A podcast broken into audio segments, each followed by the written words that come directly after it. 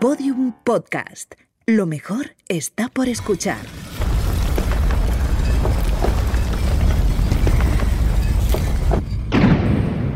Dentro de la pirámide. Con Nacho Ares. Podium Podcast.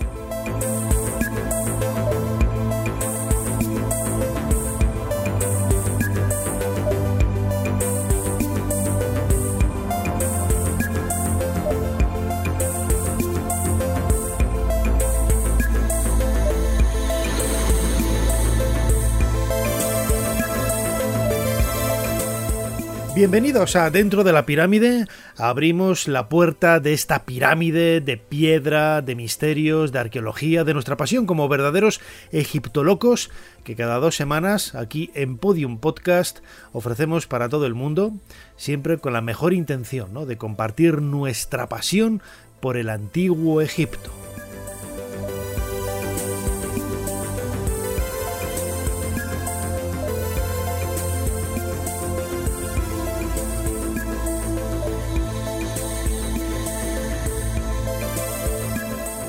Ya sabéis que nos podéis seguir a través de multitud de plataformas de audio, como la propia aplicación de Podium Podcast, también Evox, Spotify, Google Podcast, eh, Amazon, hay infinidad de agregadores de audio a través de los cuales podéis escucharnos, eh, suscribiros al canal, yo creo que es lo más interesante, suscribiros a este, a este podcast y también os podéis seguir, que por eso lo decía, a través del canal de YouTube homónimo dentro de la pirámide, en donde, como sucede con el podcast de, de esta semana, hemos hablado y hemos propuesto en varias ocasiones el tema al que vamos a dedicar los próximos minutos, el faraón hereje. Akenatón, Amenofis IV, uno de los iconos más importantes de la historia de Egipto. En ese canal de YouTube, como digo, vais a encontrar imágenes, vais a encontrar eh, vídeos, fotografías y elementos que complementan desde un punto de vista visual el relato histórico que os vamos a contar en los próximos minutos. Así que una vez abierta esta pirámide, nos introducimos dentro de ella y comenzamos a escudriñar en el pasado para llegar al trasfondo de uno de los protagonistas. Vamos a viajar hacia mediados hacia mediados del siglo XIV antes de nuestra era, hacia el año 1350 para conocer lo más de cerca posible la figura de Akenatón, el llamado faraón hereje.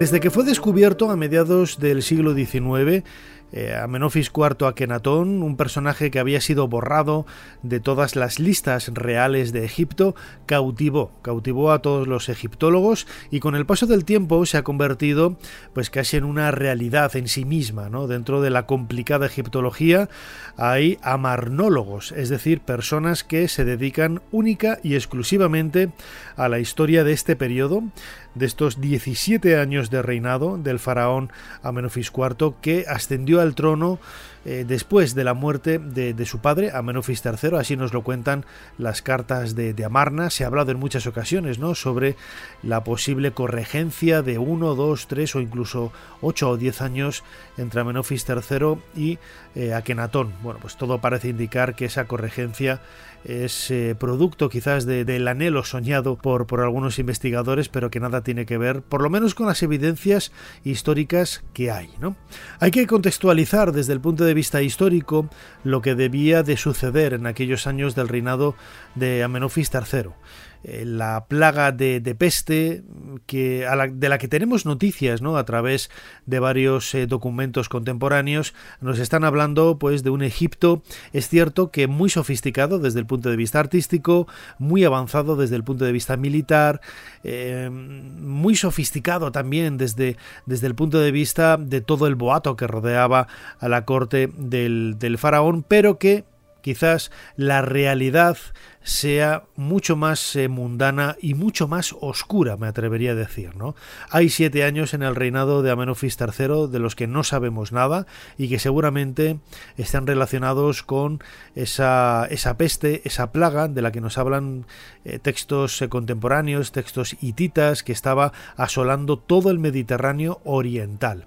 Y de ahí la causa principal seguramente para que Amenofis III trasladara su palacio de la orilla oriental de Tebas, el actual Luxor, hasta la orilla occidental, algo insólito, porque la orilla occidental siempre había sido la orilla de los muertos, y nunca se había construido un palacio real en ese enclave.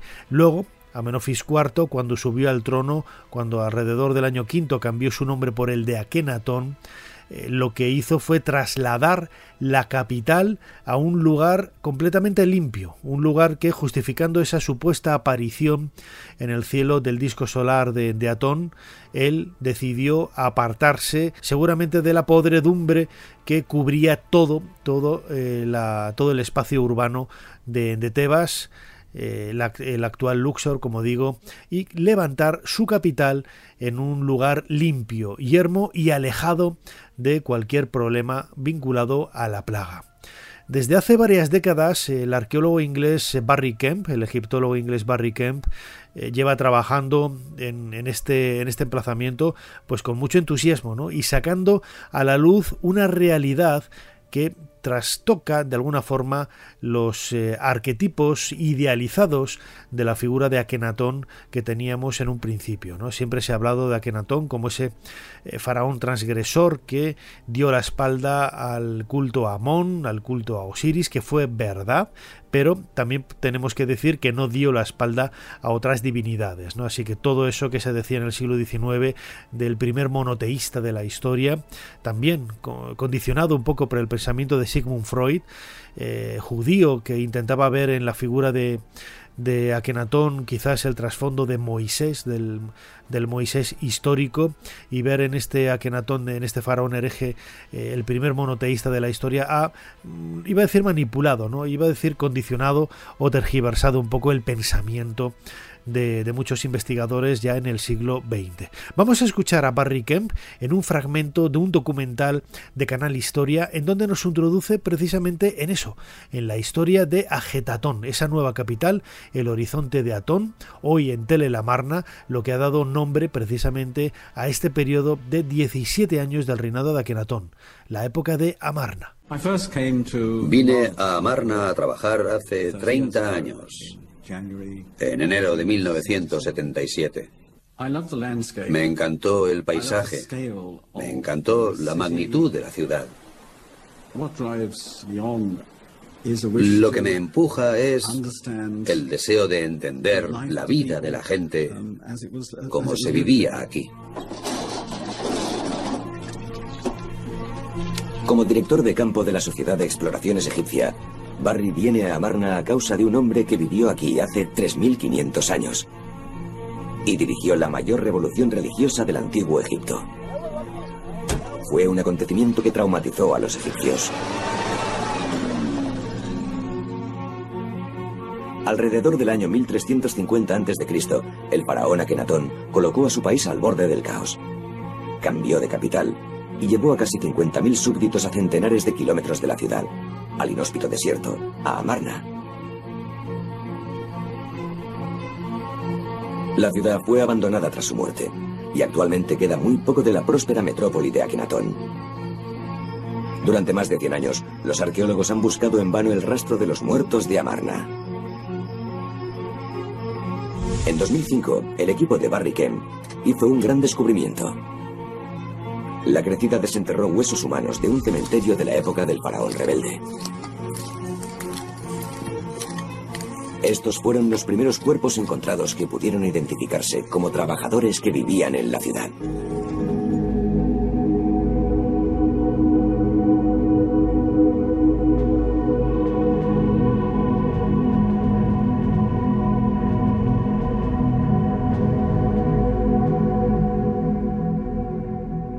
Como decía antes, eh, quizás eh, hemos tendido ¿no? a pensar de una forma idealizada el reinado del faraón Akenatón no solamente como ese primer monoteísta, sino también como ese pacifista, ¿no? Algo totalmente alejado de la realidad. Yo cuando escribí la novela eh, La hija del sol, en donde hablaba de la vida del faraón Akenatón, Amenofis IV, contada por una de sus eh, hermanas, de las que menos información hay, de nombre Isis, bueno, pues eh, aportaba datos, yo creo que suficientes para, desde un punto de vista histórico, desde un punto de vista documental, pensar y dar a entender que la figura de Akenatón fue igual de violenta que la de otros monarcas del momento, ¿no? Eh, que mandar a empalar a los eh, enemigos derrotados en una batalla no me parece de ningún pacifista y tampoco me, me, parece de ningún criminal, ¿no? Hay que verlo en ese contexto del, del, momento, era lo que se hacía, era el concepto que había de, del valor que se daba a la, a la, vida humana y no tenemos que calificarlo con el presentismo, ¿no? Con las ideas del presente. Hubo algunos protagonistas en el reinado de, de Amanofis IV, Akenatón, que luego trascendieron, ¿no? Eh, sus 17 años de gobierno y llegaron al, reinado, por ejemplo, de, de Tutankamón, que realmente eh, no sabemos si fue hijo de, de, Akenatón. Esto es lo que damos todos por hecho, ¿no? Y que la momia aparecida en la famosa KV55 del Valle de los Reyes es la de Akenatón porque como el ADN nos está diciendo que es el padre de Tutankamón, pero bueno, no hay ninguna evidencia que nos diga que esa momia es la de Akenatón. Todo lo contrario, el estudio eh, antropológico que se ha hecho forense de, la momia eh, nos está diciendo que los restos humanos de la KV55 pertenecen a un joven de unos 25 años, ¿no? lo que parece bastante inviable la idea de relacionar esta edad con los 17 años del reinado de, de Amenofis IV Akenatón, sobre todo a, colación ¿no? de, las imágenes con las que es representado una vez ascendido al trono. Como vemos, son muchos los misterios que hay alrededor de la figura de, de Akenatón. Y, por ejemplo, contamos con figuras tan emblemáticas como el tesorero Maya, que está enterrado en la necrópolis de Saqqara y que seguramente sea la misma persona que participó en el reinado de Tutankamón y del de su predecesor, seguramente su padre eh, Akenatón.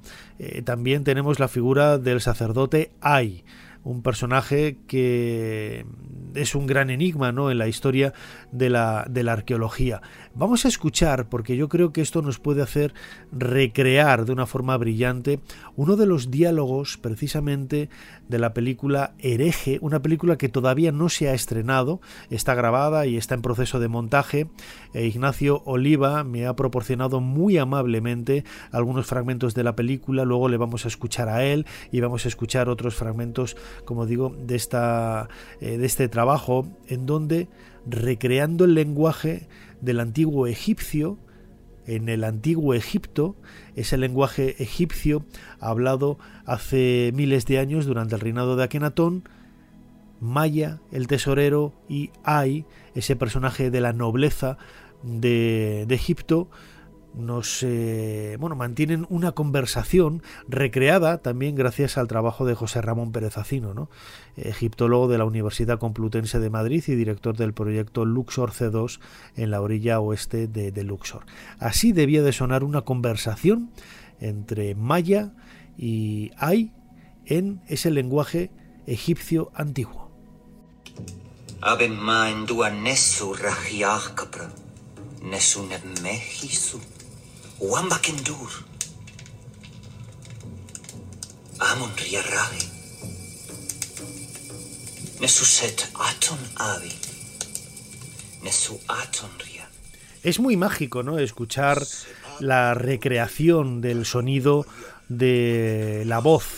hablando ese egipcio antiguo. Eh, no digo antiguo egipcio porque parece que me estoy equivocando en vez de decir antiguo Egipto, eh, estoy diciendo antiguo egipcio. No, es el egipcio antiguo, el antiguo egipcio, refiriéndome a la lengua, ¿eh? no, no al concepto de, cultura. Pero, como decía, Ignacio Oliva ha sido valiente ¿no? a la hora de, recrear este, este trabajo. Yo conocía el otro día hablando con él de la película La Esfinge, de la novela de, Robin Cook, En su versión cinematográfica del año 1981, el comienzo de la película precisamente está recreado en, ese lenguaje ¿no? del antiguo Egipto. Y bueno, pues este acercamiento me, parece una idea brillante, ¿no? Para, para poder eh, dar a entender, al igual que se hizo con la, pasión de, de, Cristo, ¿no? Grabada totalmente en arameo, aunque luego la película se podía ver en cualquier otro idioma, pero no deja de ser una recreación y sobre todo un acercamiento muy valiente a, un concepto que el, cine quizás eh, ha perdido, ¿no? La, la idea de transmitir ideas en lenguaje en el lenguaje original. Es cierto que es una recreación, pero hemos preguntado precisamente a Ignacio Oliva, director de cine manchego, eh, cuál es la razón ¿no? por la que eh, se sintió atraído por la figura de, de Akenatón y cuál es la, propuesta que nos ha hecho con, esta película, eh, sobre todo a partir de ser un personaje tan apasionante y tan carismático en la historia de la época de los faraones. Pues una de las cosas que a mí más me sorprendió eh, después de las primeras lecturas que yo hice, obviamente en internet, sobre, sobre este faraón, sobre Akenatón y, esta figura idealizada que mencionas, sí que me sorprendió mucho el, libro de Rives eh, que habla del falso profeta de Amarna. Entonces, un egiptólogo especialista, uno de los mayores especialistas en, en Amarna del mundo, eh, que diga o que mencione o que con esa seguridad que era un falso profeta y que haga toda una interpretación de, este faraón como un faraón eh, realmente violento y despiadado, me cambió completamente los esquemas. Yo sí que creo que hay una cierta tendencia a, establecer este perfil o esta figura de, un faraón eh, que fue el impulsor del monoteísmo y el liberador de la oscuridad de Amón para el pueblo, pero luego es verdad que hay otra cara que revela en las excavaciones de Amarna y muchos documentales que lo atestiguan, que fue un pueblo, el pueblo que se fue con él a la capital de, de Aquetatón, pues eh, parece ser que sufrió mucho y que, y que, bueno, pues que tal vez eso hace pensar que no fue un, un rey tan benévolo ni tan benefactor con el pueblo. Entonces, en la película nosotros establecemos una posición un tanto ambigua, o sea, es un personaje que eh, digamos, tiene una, una querencia con el pueblo, pero también es un personaje que tiene sus sombras y esas sombras se le ven un poco en la, en la propia, en los discursos en los que Akenatón eh, muestra un poco su, su, propio delirio o su propia enajenación, concretamente en un capítulo que se llama Opio y que aparece un Akenatón un poco sujeto a, una cierta, a un cierto estado de ensoñación. Pero si en la película establecemos esta, esta especie de, ambigüedad en la que no presentamos un faraón desde luego idealizado, ni tampoco mm, representamos un faraón eh, violento, pero sí más bien un faraón ensimismado en su propio delirio, en su propia eh, deriva, ¿no? Eh, y, también encerrado, encerrado entre los muros de, de un palacio en los que vivía esa, esa obsesión personal.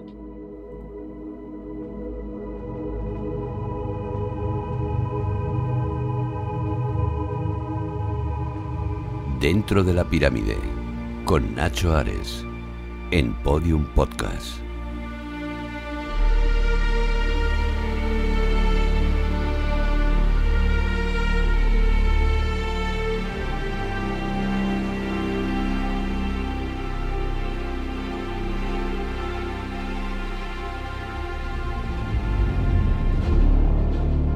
Uno de los aspectos con los que Akenatón ha trascendido ¿no? el paso del tiempo es la religión.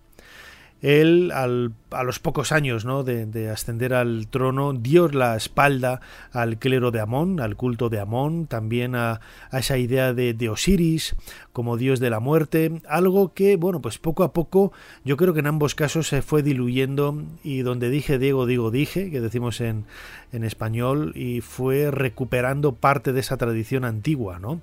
El hecho de que fuera momificado, si es que realmente los restos humanos que hemos encontrado lado de, él en la KV 55 pertenecen a Kenatón, o la, simple presencia de, de Euseptis, ¿no? de Saptis, de figuras funerarias con esa pose osiriana, con el nombre de, Akenatón, ya nos está diciendo que precisamente el culto a, Osiris, quizás eh, seguramente en los últimos años de, su reinado, eh, quizás recuperó ¿no? un poco la, el valor, la importancia que había tenido antaño. ¿no?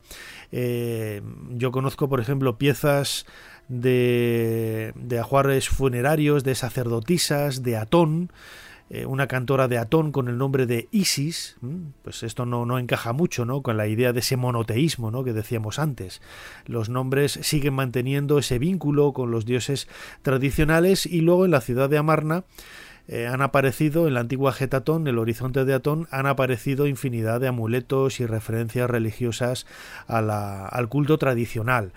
Sí que es cierto, sí que es cierto que Quizá también a partir de la lectura de la famosa estela de la restauración del periodo de Tutankamón, posterior a Kenatón, inmediatamente posterior a Kenatón, pues eh, se habla ¿no? de la restauración del culto a Amón, pero no tanto como una persecución, sino como la restauración de los templos que habían sido abandonados donde crecía la hierba y donde no había nadie. Y esto no mm, podría tener igual sentido si pensáramos en un abandono y persecución, pero sobre todo tendría sentido si fuéramos conscientes de las plagas que hubo en aquel, en aquel momento, esos, esos momentos de eclosión de la peste en el reinado de Amenofis III y de Amenofis IV, que, que, provocó que muchos templos se abandonaran y que murieran todos los sacerdotes y todas las personas que estuvieran trabajando en estos lugares. Lo que nadie puede negar es que hubo un giro, hubo un giro religioso bastante marcado que también ¿no? pues delimitó un poco el, el devenir del arte, que lo hemos, visto en, en otras ocasiones. Vamos a escuchar de una película clásica, Sinué el egipcio, versión cinematográfica de la novela de Mika Baltari, ese momento en el que Amenofis IV Akenatón está saludando al sol con ese celebérrimo himno al disco solar de Atón. Tú te elevas en el horizonte oriental de los cielos. ¿Por qué no corriste, loco? Pudo haberte matado. Silencio. El Dios viene. ¿De qué está hablando? Dice que el Dios viene. ¿Qué Dios? El Dios viene. Atón. Atón. Mira, eleva su rostro al sol.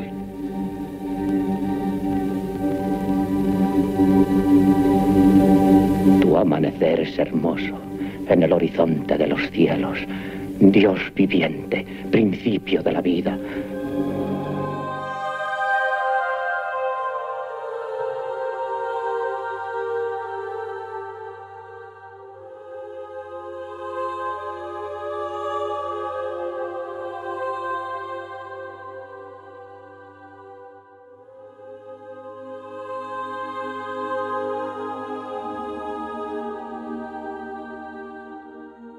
es uno de los momentos épicos ¿no? de, la, de la película y también de la novela, cuando tiene esa visión del disco solar de Atón, esa manifestación quizás más eh, física, el calor del, del, disco solar que emana de, de Ra, una divinidad solar característica del panteón egipcio. Hay que pensar, por ejemplo, que cuando eh, Akenatón falleció, cuando Akenatón murió después de su decimoséptimo año de, reinado, lo que se persiguió fue su nombre. Nunca se persiguió el culto a Atón. Esto es también una especie como de leyenda urbana que, se ha transmitido ¿no? de, generación en generación y lo podemos eh, ver en, muchos libros. Cuando visitas, por ejemplo, las tumbas de Amarna, las tumbas de los oficiales que trabajaron para, para Akenatón, vemos que los nombres de Akenatón, de Nefertiti, están dañados, están borrados, pero el nombre de Atón no está borrado. Es decir, Atón siguió siendo una divinidad importante. Eh, durante el reinado de Jorenheb incluso hay noticia de la construcción de, algún templo. Hay que recordar que hay que recordar que Jorenheb sucedió a Ai, que en su momento también había sucedido a Tutankamón y este a Akenatón. Es decir, tres reyes después todavía se seguía manteniendo ese culto a Atón. En el trono de Tutankamón aparece el disco solar de Atón. Eh, es cierto que se borran los nombres de, los padres, pero el nombre del disco solar de Atón no se borra y no se persigue. ¿no? Lo que hay que hacer, eh, bueno, lo, mejor dicho, lo que nos tiene que hacer ver que esa persecución fue relativa, fue más encaminada a la persona del faraón que a la persona de la divinidad. Sí que es cierto que a partir de la época ramésida no sabemos cuál es la razón, imaginemos también un trasfondo religioso, un trasfondo político o algo que se nos escapa, Ramsés II sí que persiguió a Akenatón de una forma pues eh, muy directa, ¿no? denominándolo el faraón hereje. Ese faraón que, no merecía ser nombrado y que, bueno, cuyo nombre más o menos hemos heredado en la, en la actualidad. El himno Atón que escuchábamos ahora en ese fragmento de la película de Sinué el egipcio, en la película de Ignacio Oliva, Hereje, que esperamos que muy pronto pueda ser estrenada, en el egipcio antiguo debía de sonar algo parecido a esto que vamos a escuchar.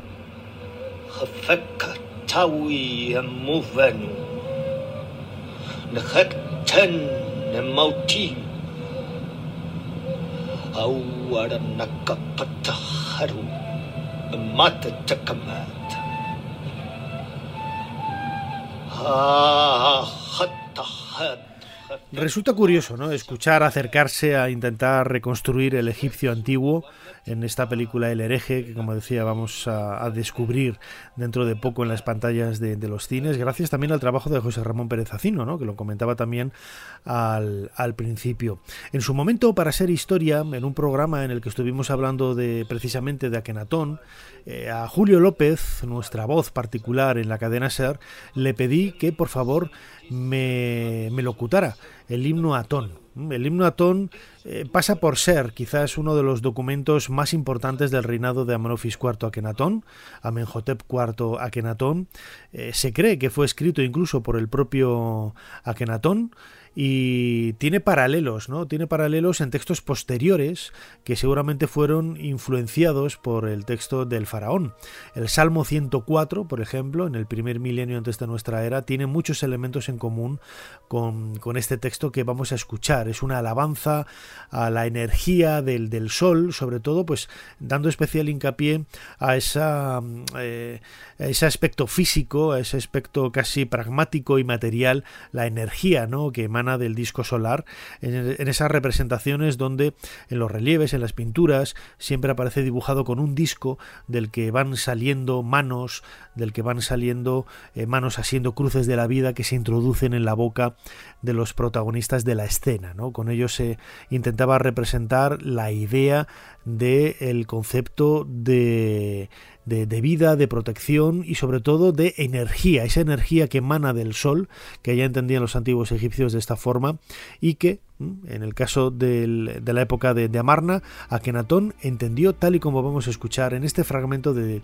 himno Atón en la voz de Julio López.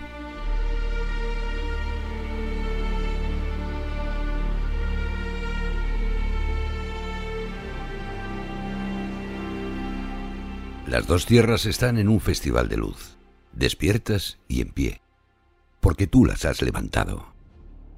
Sus extremidades están purificadas y llevan ropas, sus brazos están en adoración cuando apareces. Toda la tierra está manos a la obra. Todos los rebaños están contentos con sus pastos. Los árboles y las hierbas florecen. Los pájaros echan a volar de sus nidos, mientras sus alas adoran a Tuká, todo pequeño rebaño brinca sobre sus patas. Todo lo que vuela por arriba y se posa vive cuando te alzas para ellos. Los barcos van corriente abajo y también corriente arriba. Todos los caminos se abren cuando apareces.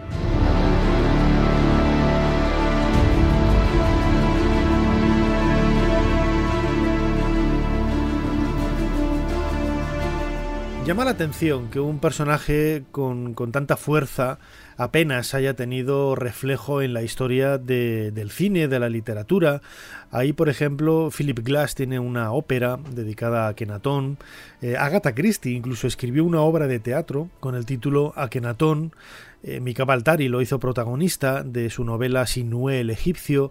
Yo lo hice protagonista también, coprotagonista de, de mi novela La hija del sol, publicada por eh, Grijalbo pero es poco predicamento ¿no? el que ha tenido el faraón hereje, el mal llamado faraón hereje en, el mundo de, las artes eh, contemporáneas. ¿no? Eh, por eso la película de Ignacio Oliva se ha convertido pues, en un referente muy anhelado de esa visión contemporánea que, se tiene de, de Akenatón. Eh, esperamos con, muchas ganas ¿no? el estreno en los próximos meses de, la película, sobre todo por lo que acabo de decir, ¿no? Es un personaje que eh, trasciende el paso del tiempo y tiene muchos elementos que si bien mm, yo no, no puedo admitir que sea un faraón monoteísta, que sí que he de admitir ¿no? que quizás algunos de los elementos de nuestra tradición judio-cristiana que beben del mundo faraónico, que beben del mundo egipcio, pues estén relacionados con, él. ¿no? Esto es lo que nos ha contado el director manchego eh, Ignacio Oliva, eh, dedicando eh, unos minutos ¿no? a, hablarnos sobre este proyecto extraordinario, la película Hereje. El objetivo es que sea una película un poco para todos los públicos, que sea una película que despierte fascinación. Desde luego es una película inmersiva. No, tiene que ver con el planteamiento clásico o estandarizado o hegemónico de las superproducciones que son todas, obedecen a, unos esquemas bastante estandarizados. Esta película no, por eso te, te decía que, está estructurada en 16 capítulos que son como 16 relieves. Nosotros pretendemos que, llegue a, todos los públicos, especialmente a la gente más sensible a la, egiptología y a, los, digamos, a los estudios eh, de Egipto. Lo que sucede es que luego eh, hay también eh, apuestas como la nuestra del lenguaje, pues que no son sencillas y que a lo mejor no todo el mundo entrará, pero creemos que eso le confiere a la película la distinción. De hecho, cuando yo estuve hablando en los primeros tiempos antes del rodaje de esta película con algunos canales televisivos, yo decía que esta película el único sentido que tenía realmente es que estuviera eh, eh, hecha en egipcio antiguo y que la lengua eh, fuera el vehículo mm, más importante para, para, la ficción. Entonces, lo que pretendemos es, bueno, contar algo que no se ha contado desde el punto de vista formal y también que despierte la fascinación del público, desde luego.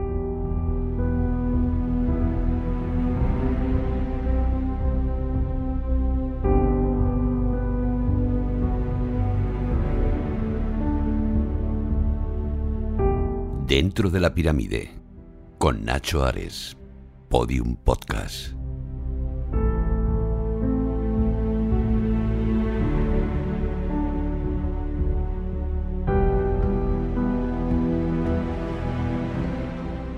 Son muchos los elementos que pueden ser marcados con una interrogante gigantesca en el reinado de Amenofis IV, Amenhotep IV, Akenatón.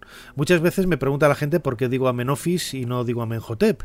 Digo, bueno, pues porque seguramente Amenhotep no... como son leyes arbitrarias de la fonética moderna, mm, me, me da igual llamarlo de una forma o de otra, ¿no? Eh, unos van de snobs y dicen no, que hay que decir Amenhotep, y digo, bueno, ¿y por qué no dices Yehutimes eh, en vez de decir eh, Tutmoes o Tutmosis? ¿no? O sea, yo creo que a veces esto de utilizar un nombre u otro acaba siendo una, una pedantería sin ningún sentido. ¿no? Pero en el caso de, de Akenatón, volviendo un poco al, al cauce del tema que nos trae en este podcast de dentro de la pirámide, eh, tiene una serie de hitos desde, el punto de vista religioso, ya lo hemos visto, desde el punto de vista artístico también. Recordad también, hay otro podcast en la primera temporada dedicado a Nefertiti, en donde hablamos eh, de esta gran esposa real de Akenatón y de todos los eh, problemas que hay alrededor de, su cronología, de su datación, de la búsqueda de su tumba, etcétera. Y también hay hitos desde el punto de vista histórico. Eh, todavía no se ha llegado a un acuerdo con los hititas, tal y como se haría con Ramsés II, pues prácticamente casi 100 años después y que nos permite conocer un poco ese escenario de cómo eran las relaciones entre Egipto y otros eh, pueblos de Oriente Próximo en aquella época. ¿no? Es el momento en el que aparece el hierro, el hierro como metal eh, importante que, sirvió no solamente para hacer herramientas con las que trabajar la piedra, con las que trabajar la construcción de edificios, sino sobre todo la construcción de armas, ¿no? el trabajo, la elaboración, mejor dicho, de, armas para poder realizar un combate casi cuerpo a cuerpo, pues de una forma eh, mucho más eh, eficaz, ¿no? Eh, de como se tenía hasta entonces con armas de cobre o armas también de bronce. La película Sinué el egipcio recreaba precisamente este momento de la aparición del hierro como sigue. Sinué llega de la misma tierra de los hititas. Están preparando la guerra contra ti. Han logrado descubrir un nuevo metal. Él me dio esta espada como prueba. Corta el blando cobre egipcio como un cuchillo la paja. ¿Cómo puede ser eso verdad? He enviado la cruz de la vida a los príncipes hititas. Les he prometido mi amistad. Atón, mi buen rey, ¿crees que a ellos les importa tu cruz de la vida? Quieren botín, esclavos y poder. Y con esto lo conseguirán si tú no me dejas atacarles, destruir sus ciudades, sus minas y sus forjas. Estás pidiéndome que ordene una carnicería. Te pido que trates a nuestro enemigo del mismo modo que nos tratan ellos, ni más ni menos.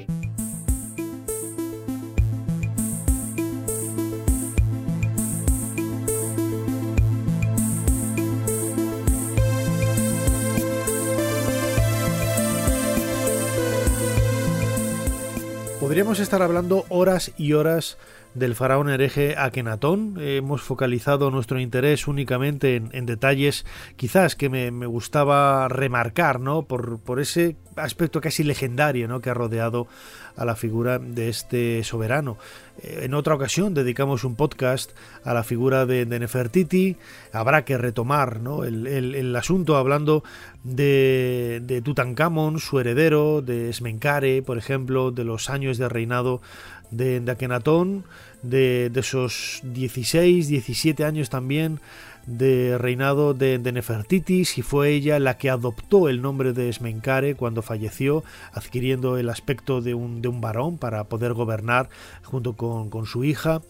Eh, bueno, son muchos ¿no? los, los enigmas que rodean a la época de Akenatón, precisamente por ese vacío, por ese vacío que las generaciones posteriores al siglo XIV, antes de nuestra era, eh, nos eh, impidieron, ¿no? nos han impedido, mejor dicho, por medio de, la damnatio memoria, el borrado de la memoria, borrando el nombre, borrando infinidad de textos de referencias a este faraón, pues para poder aprender un poco más, para poder conocer cuál fue la realidad que sobrevoló la figura de Amenofis IV, Amenhotep IV, Akenatón.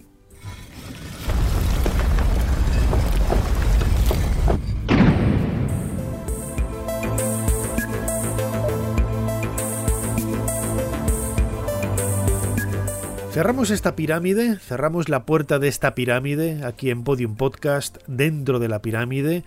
Muchísimas gracias como siempre por estar ahí, cada uno de vosotros, cada una de vuestras suscripciones al canal, tanto al podcast de Dentro de la Pirámide en Podium como al canal de YouTube eh, Dentro de la Pirámide canal homónimo, cada uno de vosotros es una piedra que nos ayuda a hacer esta pirámide cada vez, cada vez, cada vez más grande. Como siempre, Egiptólogos, muchísimas gracias por estar ahí. Nos seguimos escuchando aquí, dentro de poco, dentro de la pirámide. Hasta pronto.